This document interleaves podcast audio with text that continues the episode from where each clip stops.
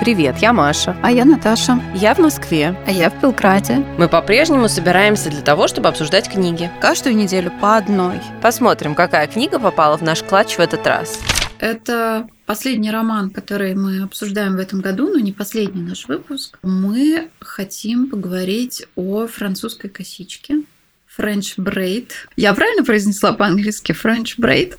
Да, да. Это роман Энн Тайлер, современная американская писательница. Э, написан он в 22 году, то есть вообще прям свежак. Вышел в этом году на русском языке в издательстве «Фантом Пресс», так что можно с ним ознакомиться, почитать. Мы слушали на английском языке. Мне кажется, мы иногда, когда слушаем что-то на английском языке, мы как-то индифферентно говорим, что там был прекрасный английский язык. Надо, наверное, как-то уже переходить э, к большей детализации этой фразы.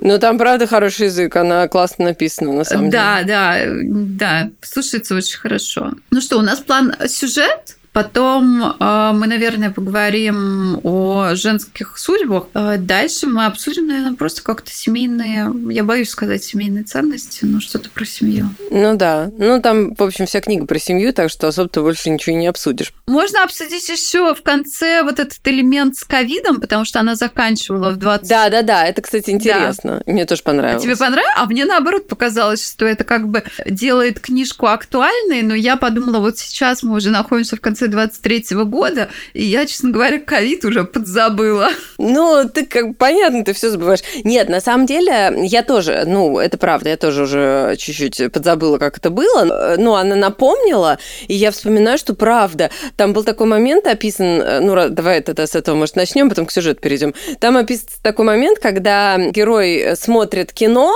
и там люди все стоят очень близко друг к другу, без масок разговаривают. И я помню, что у меня тоже это было, когда во время э, пандемии я смотрела какие-то сериалы или фильмы, и я ловила себя тоже на таком, что типа, ребят, вы слишком близко друг к другу стоите, разойдитесь, вы чего, вы же без масок, вы что, это опасно. На экране происходит какая-то жизнь, а ты понимаешь, что вообще сейчас у всех, у всех, ну, во всем мире жизнь сейчас совершенно другая. Да, мне кажется, что у меня, наверное, нету такого, и даже не было в тот момент такого ощущения, потому что я же, это был как раз период, я в 2020 году э, меняла работу, уходила из науки, и я там доучивала всякие разные питоны, еще что-то учила, учила, и мне ковид, в принципе, был норм. В моей жизни ничего не поменялось. Я как сидела перед компьютером, так и сидела. Так, ну что, давай сюжет. Если начинать с определения жанра этой книги, то, наверное, стоит сказать, что эта книга как бы про семью, но нельзя сказать, что это семейная сага. Это скорее, ну, как бы хроника, я бы так сказала, некоторых семейных событий, потому что книга на самом деле вообще небольшая, э, она всего 9 часов. Начинается она чуть ли не в, после, ну, то есть главные герои женятся после войны, и вот начинается это их история там в каком-то 45-м или 46-м году они женятся, и заканчивается последний эпизод это уже вот 2020 э, годы. Э, то есть получается довольно длинный промежуток времени, но там не, всю, не все события описываются, а просто несколько эпизодов как бы выхватывается из этой истории и рассказывается что-то самое такое важное и интересное. Ну или релевантное для той истории, которую хочет нам рассказать автор. Речь идет об одной семье. Главный герой этой истории, Робин и Мерси, они женятся после Второй мировой войны. У них трое детей рождаются. Лили, Элис и Дэвид. И вот про них, про их детей и про их внуков, и даже потом правнуков, э, вот эта история, состоящая из какого-то количества там эпизодов.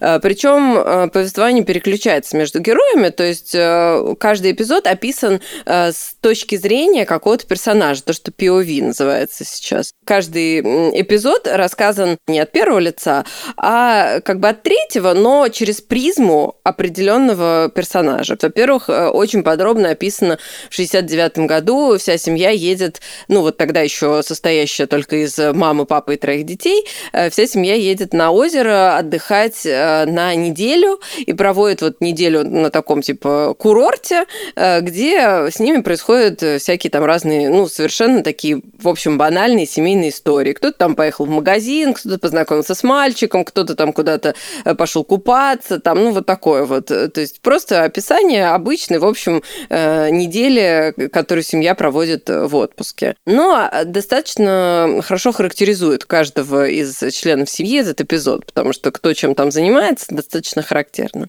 А потом они возвращаются из этого отпуска, дети подрастают, э, девочки э, выходят замуж, одна выходит замуж за очень такого респектабельного мужчину, который там играет в гольф, занимается какими-то серьезными вещами, все дела, у них рождается... Шампанское, шампанское. Ну, да, любит шампанское, хотя, ну, все над ним немножко подсмеиваются, потому что семья не настолько аристократична, чтобы пить шампанское, они как-то, в общем, пиво все предпочитают, но он настаивает, чтобы на всех семейных торжествах обязательно было шампанское, которое все разливают по красивым бокалам, потом никто не пьет. Вот она выходит замуж за него, его зовут Кевин, это Элис, старшая дочь, выходит замуж за Кевина, у них рождается какое-то количество там детей. Сначала девочка, которую называют Робин в честь дедушки, вот, ну, потому что Робин это же и женское имя тоже. А потом еще позже у них еще и мальчик там, по-моему, рождается. Э, Лили такая более, как это сказать... Э, ветреная. Ветреная, ветреная да, вот, хорошее слово, ветреная. А у нее там куча каких-то романов с подросткового возраста, постоянно какие-то мужики вокруг нее вьются, там парни, потом мужчины и так далее.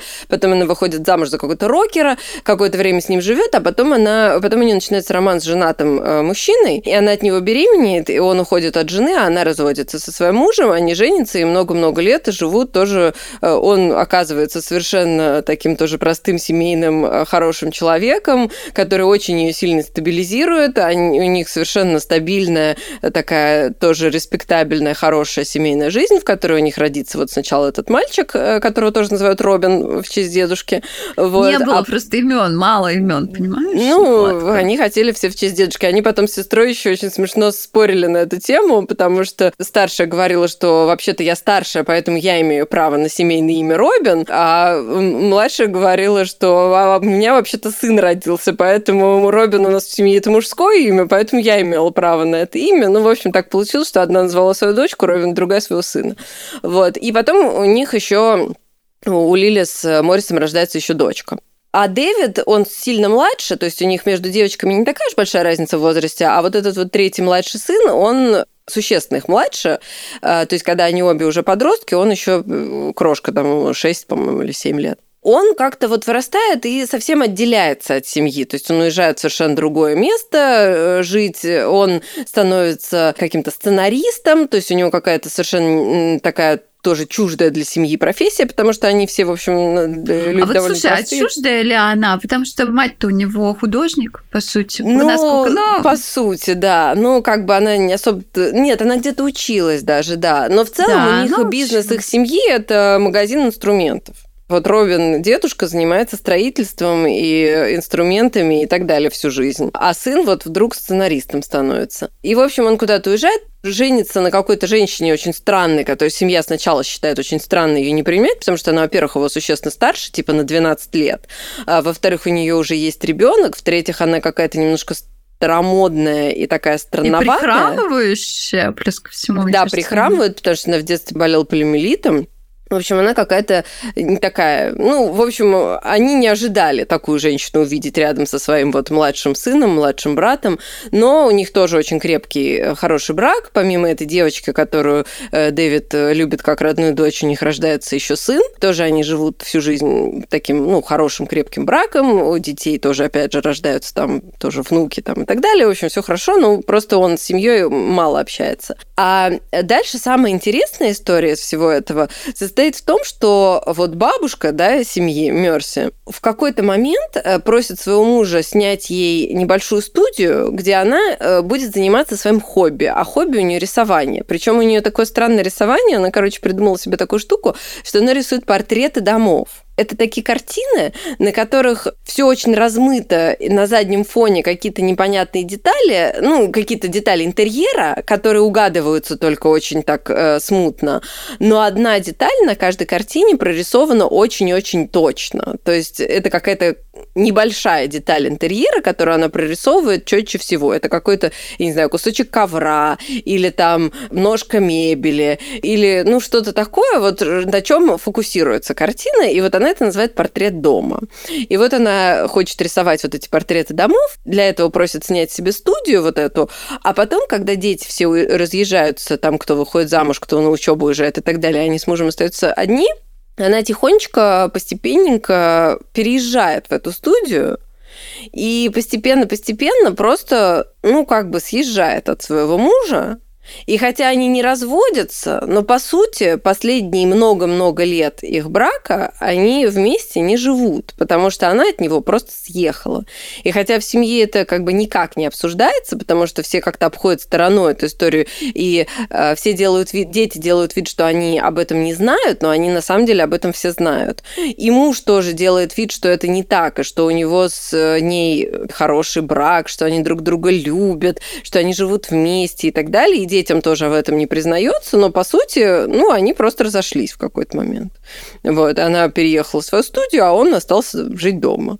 Там, да, потом они празднуют 50-летие брака, и она долго не понимает, что они празднуют. Да, нет, а он организовывает для нее сюрприз-вечеринку, приглашает всех детей, там и все такое. В общем, да, такой неловкий эпизод, когда она вообще не понимает, что происходит. 50 лет чего мы вообще отмеркаем? Брак? Какого брака? Вообще о чем?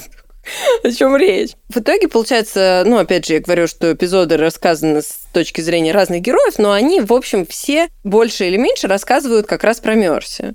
Но в какой-то момент она умирает, ей уже лет 77 или там, ну, ближе к 80, и потом еще несколько эпизодов уже после ее смерти, просто, ну, как бы завершающих, таких уже особо не связанных на самом деле между собой, просто, а что было дальше со всеми этими людьми? Ну, а ничего с ними дальше особенного не было, они живут себе своей жизнью, каждый своей семьей, э, переживают там разные события, там у одной муж умер, у другой там дочка родила, э, потом ковид со всеми случается, ну и, в общем, вот. И на этом история заканчивается. То есть у нее, по сути, нету особо ни начала, ни конца.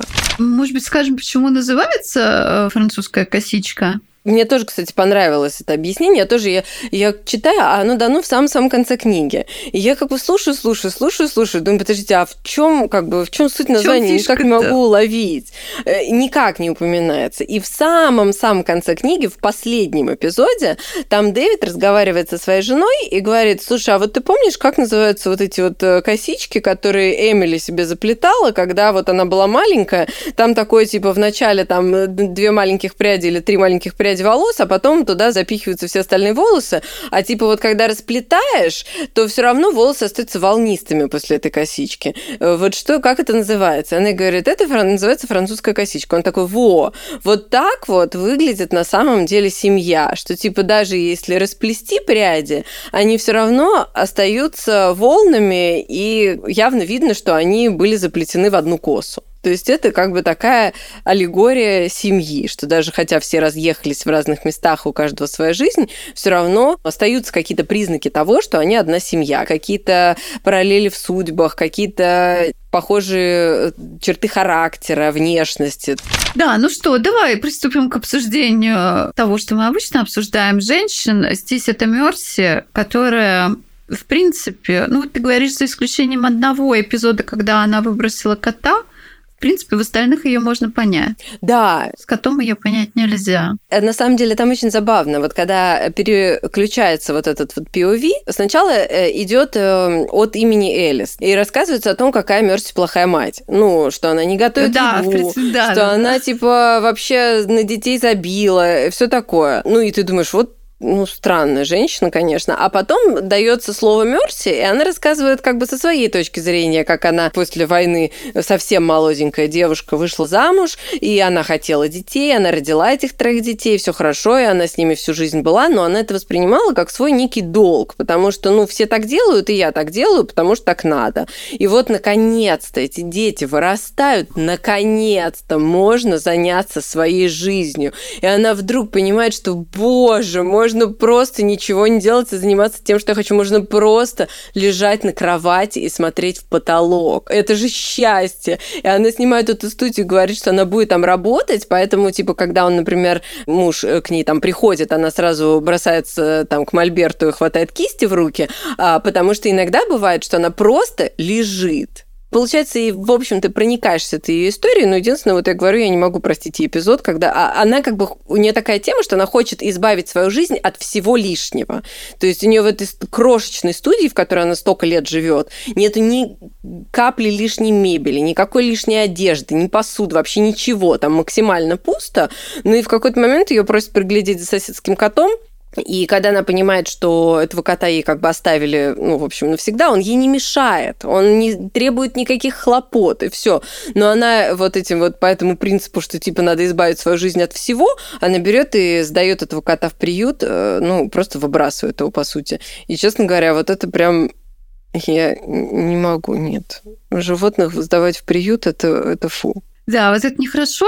Ну, а получается, вот еще мне было интересно, вот является она художником или не является. Она с самого начала как бы не до конца могла поверить, что она художник, но по сути после ее фактического развода она ведет жизнь обычного художника. Ну, ты знаешь, я так поняла, э, там еще, ну, опять же, э, показано, как ее дети видят ее эти картины. И вот Элис, например, вообще считает, что какая-то фигня. Но Элис вообще как бы такой человек достаточно непростой, судя по всему.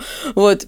Все остальные к этому относятся более-менее снисходительно, и кто-то ее эти картины все же покупает. Но, как я понимаю, не то чтобы она какой-то гений. Да, да, просто, просто вот, а почему большинство художников не гении? Они же просто рисуют э, что-нибудь, что можно повесить себе на стенку дома. Ну, вот она вот, да, так она и делает. И, ну, просто вот нравится ей это делать. Она даже какие-то деньги на этом зарабатывает. Потом в конце ее жизни к ней присоединяется ее внучка, да. которая тоже рисует. И, ну, собственно, даже непонятно, будет ли она рисовать дальше или не будет рисовать дальше. И там так смешно описано, что ее, значит, э, дочка пытается договориться о точном дне, когда она будет привозить внучку на занятия. Да, да, да, да. И э, Мерси говорит, ну, нет, у меня все так часто меняется, поэтому давайте каждый раз договариваться. Мне кажется, так мило. Да, мне тоже очень понравилось вот это вот противостояние того, что нет, давай устроим расписание. Нет, вот во сколько, в какие дни и во сколько. Отчасти можно понять Элис, да? Коммитмент, коммитмент, да-да-да. Да, которая как бы, ну, у нее там типа своя жизнь, свое там расписание, ей удобно включить в это расписание какой-то один там термин, да, срок какой-то, в который она там будет привозить свою дочку и потом ее увозить. А как бы Амерси, она вообще не хочет свою жизнь обременять вообще ничем. И даже вот как какими-то четкими договоренностями тоже не хочет. И как бы Элис начинает беситься и говорит, что типа, а чем это она таким занята, что она не может выделить время? Ну и как бы тоже можно, по сути, она права, потому что Мерси особо ничем не занята. Но с другой стороны, как бы, ну, Мерси вот такая жизнь, она не хочет, чтобы вот привязываться к какому-то сроку. А вдруг ей в это время захочется погулять пойти? Да. Ну, может же такое быть. Может, может такое быть, да. Или там она заснет, например. Или, ну, или вдохновение придет. Ну, мало ли. Ну, почему она должна привязывать себя к какому-то определенному времени? Да, и тем более, вот уже когда она пожилой человек, понимаешь, ну она же вырастила вот этих э, троих детей.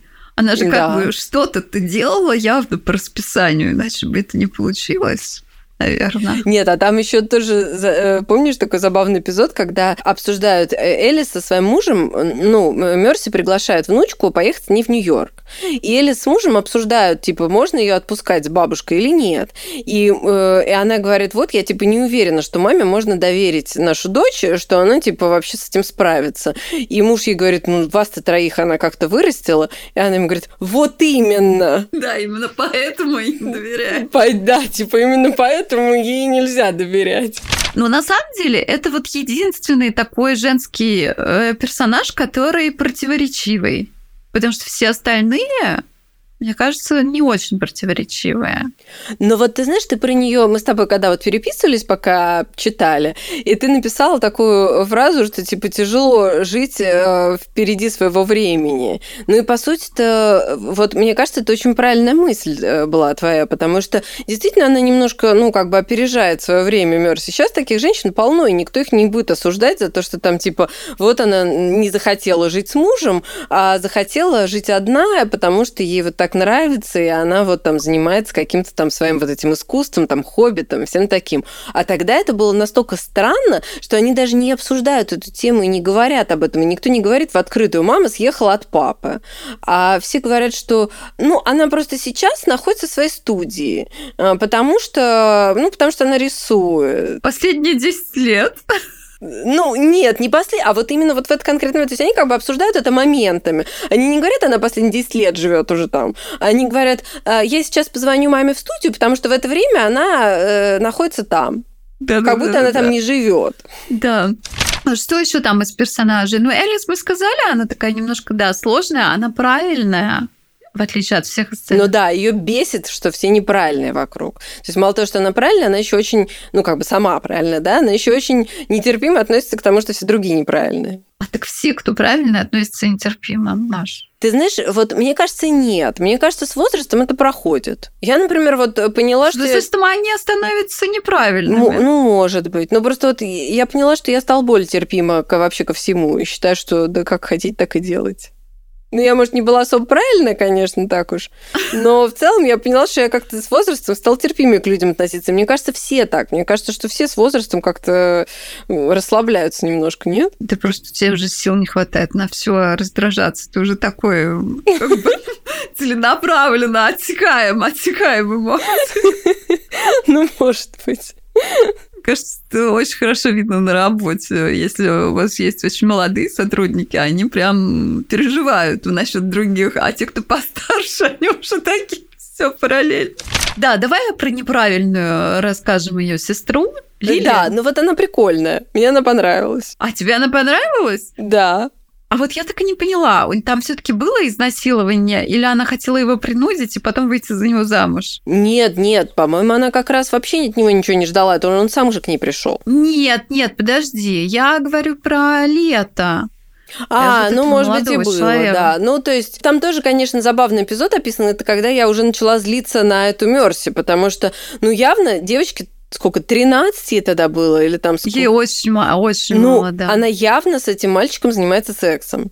И мама абсолютно вообще не обращает на это внимания, хотя это очевидно. И я такая думаю, ни хрена себе, ну то есть я бы даже обратил бы внимание, если бы 13-летний сын занимался сексом, а тут как бы девочка, ну давай как-то чуть-чуть так это сосредоточься, там мало ли что может произойти. Да, да, мама вообще, вообще ноль внимания. Ну, она у нее сил уже не было, наверное. Ну, Трудом возможно. уже свою родительскую ношу несла. Да, в общем, там непонятный эпизод. То ли изнасилование, то ли нет, поэтому под вопросом. Ну да, ну, в общем, она там делала, что хотела, короче, в юности и в, в таком подростковом возрасте, потому что маме было совершенно... Ну, то есть не то, что пофиг, я даже не скажу пофиг, но она просто вообще не видела этого. Она была занята своим рисованием в тот момент. Да, да, не обращала внимания. Так, просто. а ты хотела переключиться на ее мужа уже. А, да, я уже вспомнила историю с мужем, и вот там как бы мне показалось, что она в целом-то, несмотря на то, что она залетела, будучи замужней женщиной, залетела от женатого мужчины, и все такое, она в целом-то как бы собиралась сама со всем этим разбираться. То есть э, она не требовала, чтобы он ушел из семьи, не требовала, чтобы он бросил жену и все такое прочее, она как бы в целом собиралась нести все это сама, но оказалось, что ему это тоже очень нужно, и поэтому он сам ушел от своей жены и сам предложил ей там выйти за нее замуж, развелся и так далее, и так далее. И, в общем, э, ну, сам принял эти все решения, и потом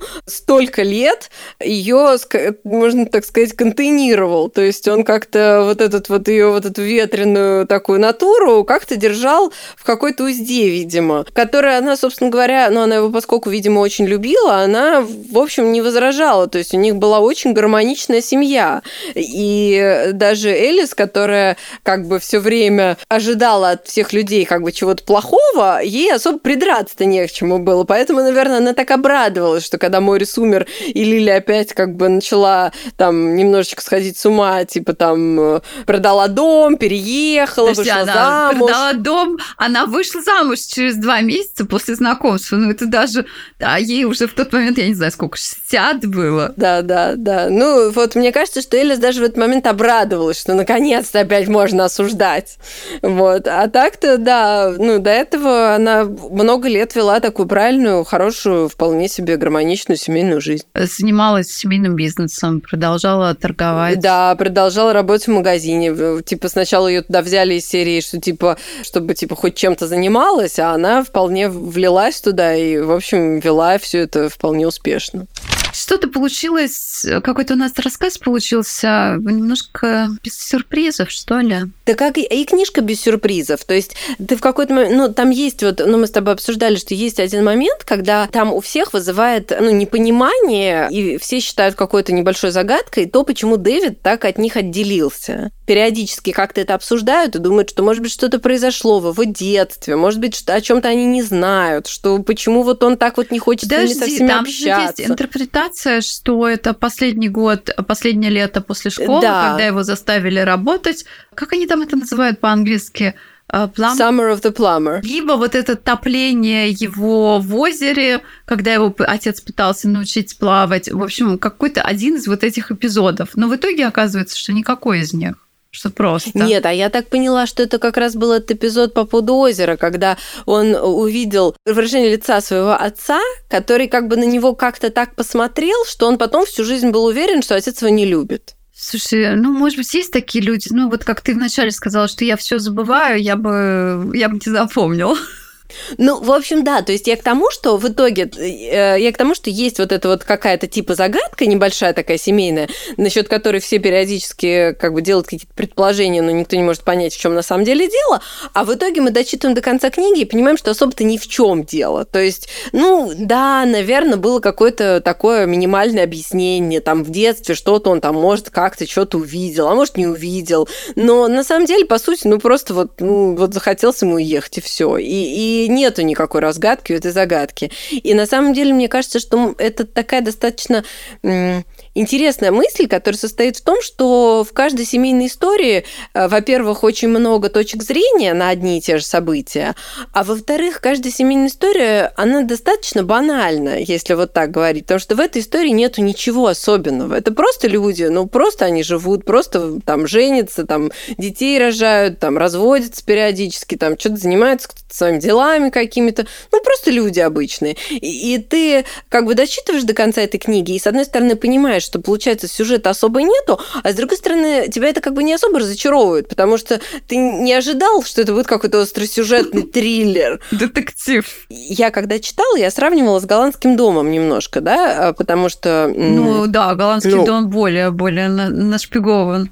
Э, интригой. Да, голландский дом более драматичный, более такой, да, там больше интриги и так далее. Ну, и надо сказать, что голландский дом мне больше понравился, я честно скажу, потому что мне кажется, что это более, ну, как бы значимое, более, ну, из художественной точки зрения. Вообще, книга, конечно, Голландский классная. дом интереснее с точки зрения отношения брата и сестра. все таки вот очень, да. очень подробно описано. Тут, кстати, не описаны вообще никакие особенно уж важные теплые отношения. Ну да, тут браки в этой семье довольно длинные, надо сказать, э, почти все, ну вот кроме Мерси и Робина, ну у них как бы брак тоже, ну по факту длинный, но реально, ну как бы учитывая, что они много-много лет не жили вместе, ну так, вот. А все остальные там же действительно живут много лет все друг с другом, и никто действительно особо не разводится и не расходится и так далее. То есть это такая, видимо, семейная традиция жить в одном браке всю жизнь. Это, это здорово. Но вот такой вот, чтобы какая-то была крепкая, какая-то проникающая любовь и дружба, и какие-то такие вот глубокие отношения, я там этого не заметила. Там не про то. Нет. Потому что в голландском доме, конечно, э, вот эти отношения брата и сестры, которые описаны, они, конечно, ну, просто и трогательные, и такие, ну, классные очень.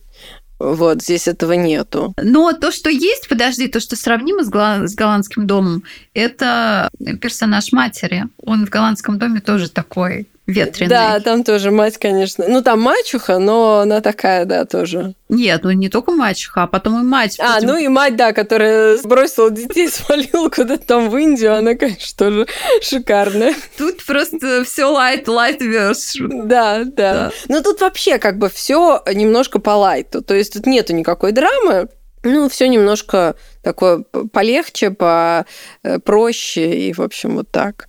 В общем, читайте на новогодних праздниках, мы вам очень советуем. Очень хороша. Да, это, ну вот, для новогодних праздников это хор- хорошая книга, потому что там действительно нет никакой драмы, трагедии и так далее, но тем не менее она достаточно увлекательная и милая, и хорошая, хорошо написанная, хорошим языком, легкая, ненапряжная книжка. Спасибо, что дослушали до конца. Подписывайтесь на наш телеграм-канал, который тоже называется «Книжный клатч». Ждем вас на следующей неделе.